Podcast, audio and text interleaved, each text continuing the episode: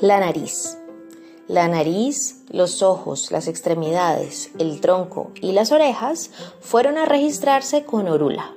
Y éste les dijo que tenían que hacer rogación porque podía venir un tiempo en que estuvieran tan cansados que se iban a dormir. Cuando salieron de allí, cada cual tomó su camino. Los ojos, acostumbrados a verlo todo, no creyeron que en algún momento se pudieran cerrar. Las extremidades, listas siempre para andar los caminos, rieron ante la idea del cansancio. El tronco no se imaginó en otra posición que no fuera erguido, y las orejas, despreocupadas, olvidaron la rogación.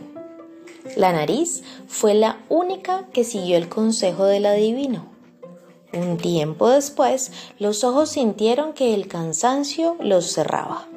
Las extremidades agotadas necesitaron reposar. El tronco, sin apoyo, buscó dónde acostarse. Las orejas quedaron profundamente dormidas junto a los demás. En medio de aquel silencio, solo la nariz quedó despierta. Desde entonces, cuando el cuerpo duerme, la nariz vela.